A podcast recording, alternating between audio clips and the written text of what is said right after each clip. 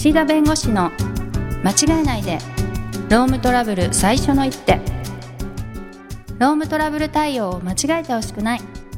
そんな思いから弁護士の岸田明彦が経営者の立場に立ち間違えやすいロームトラブルに適切な最初の一手さらにその先の2手3手をお伝えします。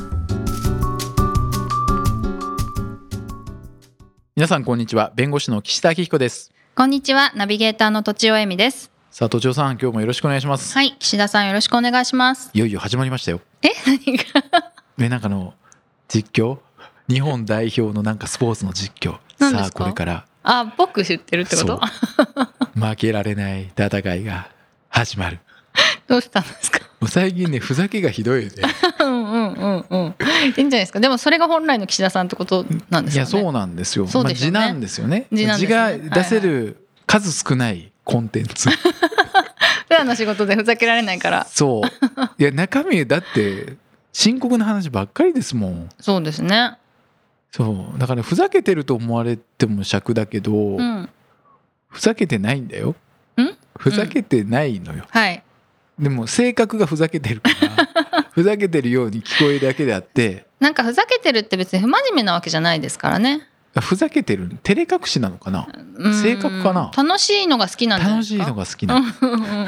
性格性格。うん、深刻な話題も楽しく、それがいいですよね。うん。まあ、解決して前向きにいく話だから、うんうん。そう。あの労働問題ってどうしても後ろ向きなね過去の問題過去のトラブルをどう解決していくかという側面あるんですけど。確かに。まあ、その解決から学ぶことも、うん。まあ、あるので、うんまあ、よくね経営者の方もいや本当はこういう、ね、問題起きたくなかったしこんなことでお金とか時間使うのは不本意だけどでも彼らが教えてくれたことでこういう問題をもう今後起こさなくて済むと。だから彼らに感謝してると。前向き。いうそうしないとやってられない そうしないとやってられないっていうのはあるけどでもやっぱり物の捉え方次第なので、はいまあ、そういうふうに言っていただけるとまあそれはいいし、まあ、そういう問題が起きないようにねあらかじめ事前に我々ができることをやっていきたいですけど、うん。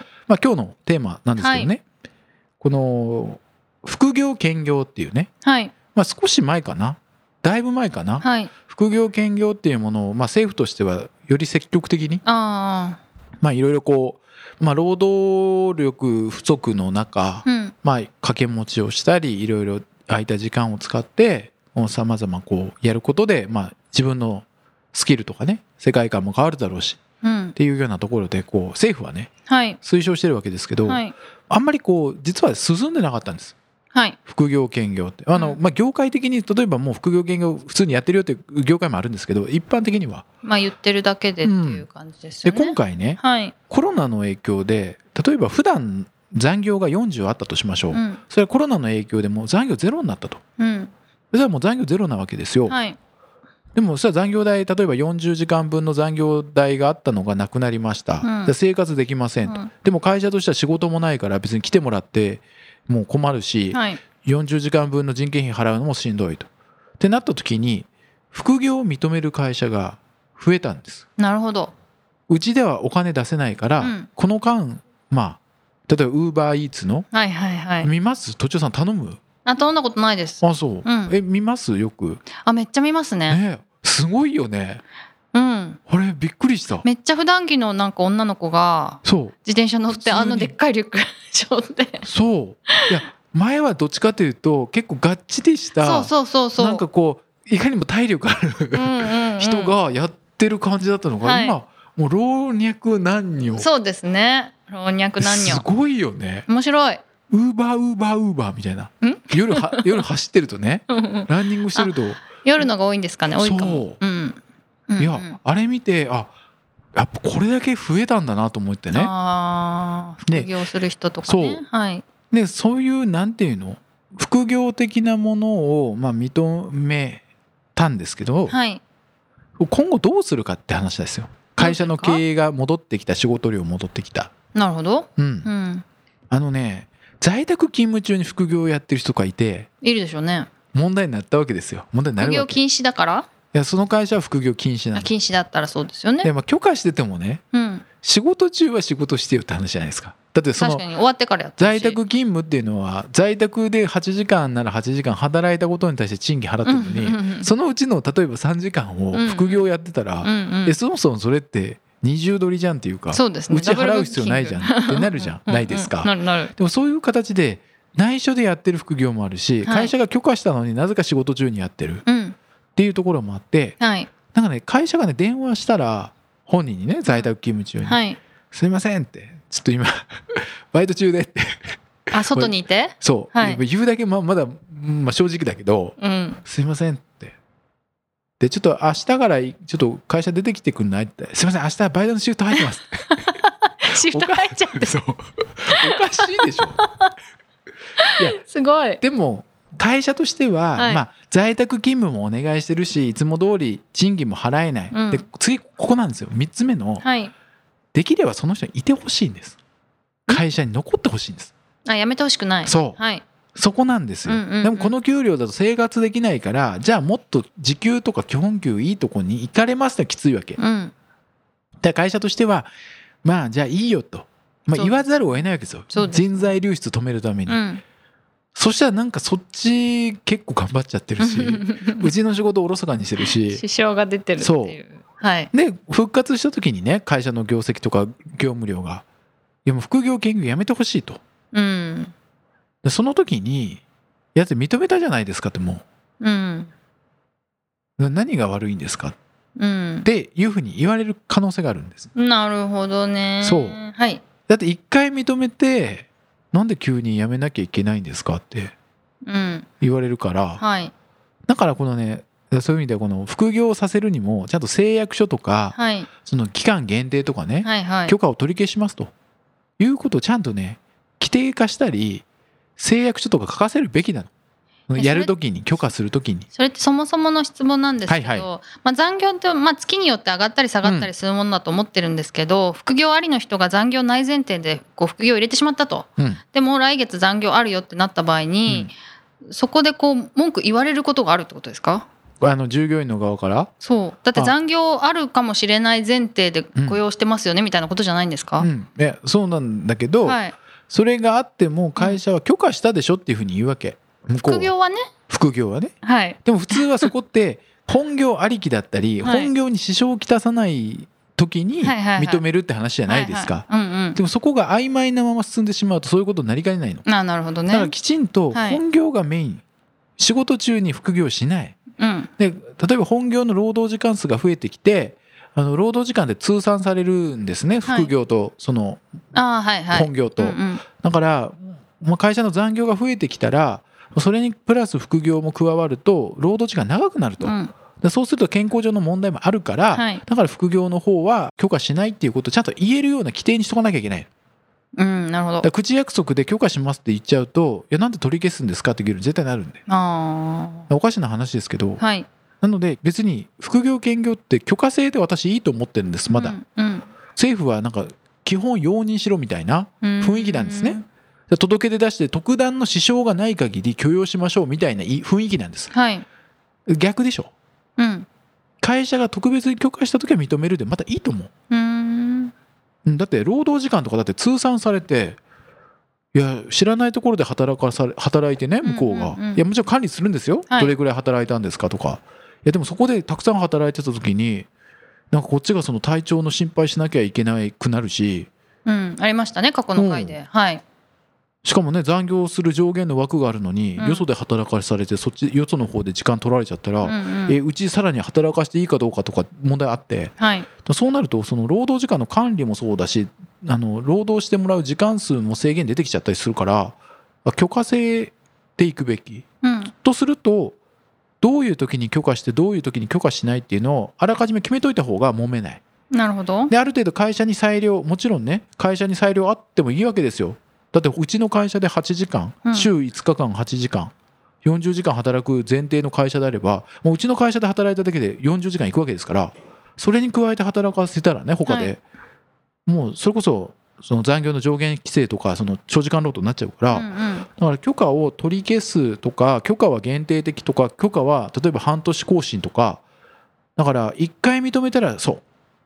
一回認めたらね一生 OK と思う人がいるわけ。なるほどね。業種が違ったりその勤務場所が違えば、はい。大変さとか業務の内容とうちの会社とのバッティングとかね、はい。いろいろあるから、はい。ちゃんと仕事が変わったら報告して許可をあらかじめもう一回得なければいけないとか、うん。ちゃんと決めるべきなのよ。なるほどなるほど。で決める間もなく本当に雇用維持のための混乱期の中にもうなんかね毎回言うよねこの話、うんうん。コロナは特殊なのよ。はいはい。だってこんだけ40何パーセントとか50%の会社が在宅勤務一斉に始めたんだから、すごいことですね。そうだよ。うん。でそんな中でちゃんとこういう副業の許可もそうだし在宅勤務のその内容もそうだし、はい。できてないから。うん。できてない会社は。はい。だから一旦ちゃんとしよう。うん副業兼業も。はい。と思います。はい。まあバイトの人がね副業兼業ね何個か掛け持ちっていうのはいいと思いますけど。うんうん。だからかそのメインで雇用している会社っていうのは、うんうん。すごい副業兼業に対してもこうなんかリスクっていうか責任を負うってことまあですよね。そうね。情報漏洩とかあとはそっちに転職してしまう可能性も。あはいはい。そういうのも含めて。もちろんあるから、うんうん。もちろんそのね本来教育を会社でしなければいけないのを副業兼業で自分でやって研鑽してくれることで、ね、会社がその負担しなくても自分たちでやってくれるとか、まあ、いろんなこう視野が広がるとかいい面ももちろんうんあるんだけどはい。なかなかね今のこう法解釈労働時間に関する考え方からするとうん。雇われ雇ってる人をさらに別のところで雇って働いてもらう副業兼業というのはねやっぱちょっとハードルというか抵抗あるよね会社として。うんうん。自営業だったらまだねどっちがですか？その副業が。はい。あ、うん。自分でなんかネットショップやるとか。とかだったらはいはい。まあ、それを本当は体調の問題があるからどれぐらいその、まあ、自営業というか、まあ、委託業務委託だったりに、で時間費やしてるかっていうのを確認する必要あるんだと思うんだけどただ労働時間ではないからはいその副業の内容がね、はいはい。だから労働時間の通算の問題とかは生じないんで、あそうなんですね。はい。うんうん、だからどっちかというとそういう自分で何かこう自発的にこう商売やるとか、うん、そういう形の副業であればまあ許可してもね。そういうのは OK っていう規定にもできるんですか、うんうん、それはもうねそういう場合というよりも会社がその都度判断するっていう方がいいよね、なるほどなるほど、うん。自営であってもちょっとこれリスクの高い自営とかね体調に問題を抱える自営もあるだろうからはい。だからそういう意味で今回このコロナの中で副業兼業を認めた会社さんもあると思いますけどはい。一回ねちゃんとね副業兼業規定を作る、うん。で基本許可許可制。はい、で誓約書をきちんと出させる。うんうん。で副業の期間を未来永劫にしないできちんとつどつど判断できるようにうん。半年とか1年ごとに申請を更新とかいうか有効期間を決める。どれぐらいがいいんですか？まあ私はね1年。うんうん。でもコロナの影響でお試しで始めたっていう場合はもう6ヶ月でもいいと思います。はい。でまた面倒だとか言ってくるんですね手続きうがん。でもしょうがないのよ。うん。時間も管理しなきゃいけないしうん。リスク情報漏洩のリスクも管理しなきゃいけないからはい。ら面倒なことをするのはしょうがない。だってはい。そういうことをしようとしてるんだから。うんうん。っていう、まあ、今回のこのコロナの影響に通ずる話ですよ。はい。うん。変化の時にはいろんな負担とかね起きる。でもそれを、をまずは乗り越える。うんうん。乗り越えられるんだったらやっていいよ。そういうのが難しいってんだったらそれはもう原則通り今まで通りにすればいいし、はいはい。うん、うん。まあねヨーロッパとかもねねか諸外国もなんかね在宅勤務とかっていうのをこれをきっかけにもっと普及するんですかねどうなんですかね。してんじゃないんですかね。ね。日本はどっちかというとまだこうオフィスに行ってみたいなイメージが強いですけど、はい。まあね。でもちょっと副業はね都庁さん副業とかやったことあります？兼業。え？副業兼業。会社員だった頃ってことですか？個別になんか仕事を受けてやるとか。ないです。結構でも今の人ってちょっとすれば副業兼業できちゃうからねはいはい。うん。そうですよね。そういうなんかプラットフォームも増えてるしメルカリで転売してもいいし。ね。会社のもの売ったら大変だけど 捕まっちゃう可能性もあるやつだけど、あとなんか自分でなんかこう映像みたいな YouTuber みたいなこれもそれもそうですよね。ね副業兼業なんでしょうね。うんうん、広告収入あれば。ね。はい。でもあれあれなんかあるじゃないですか。そういうなんてなんとかライブみたいな。みんながこう、スタンプを送ったらいくらみたいな。投げ銭みたいなのできるやつ？ありますあります。ああいうのとかもでも難しいよね。あ難しいですよ。それをで稼ぐの。稼ぐのはね、うん。しかも会社やっぱり会社の情報漏洩しちゃいかんっていうところあるんで、はい。ねえ。でも許可申請するときになんかそういうなんとかパフォーマーって申請するとうってなるよね。